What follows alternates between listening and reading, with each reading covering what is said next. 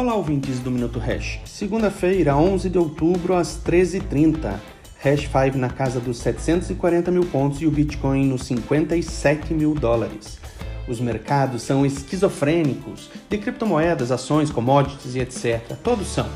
Parte desta esquizofrenia vem da antecipação das expectativas de mercado refletida nos preços. Funciona mais ou menos assim como exemplo.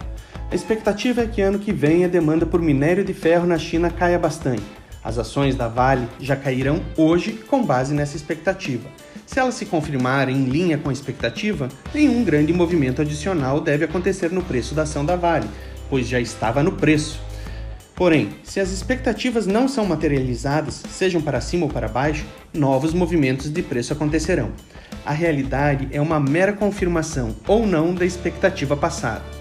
Quem faz preço é a expectativa e não a realidade. Por mais constante que possa ser a realidade, a expectativa jamais será constante e, portanto, os mercados são e serão sempre esquizofrênicos. Por que estou falando disso hoje? Porque um pouco disso deve estar impactando a recente alta do Bitcoin. Mas esse caso é um pouquinho diferente e a maior alta ainda deve estar por vir. É o inevitável acontecendo. A expectativa é grande para a aprovação dos ETFs de Bitcoin nos Estados Unidos. Por diversas vezes, a SEC, CVM americana, vem prorrogando os prazos. Entretanto, com base em falas recentes de autoridades do Fed e da SEC, as expectativas de que as aprovações estejam próximas aumentaram, e temos aí na segunda quinzena de outubro novos prazos finais para algumas dessas aprovações.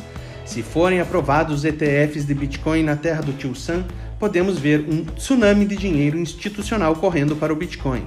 Isso pode significar uma gigante alta do ativo extra à antecipação pela expectativa. E se for prorrogado novamente, podemos ter alguma quedinha pela frustração da expectativa, mas para quem foca no longo prazo, o inevitável continuará seguindo seus passos, mais dia ou menos dia. Quanto antes você entrar no mar, mais provável que esteja apto a surfar a próxima onda.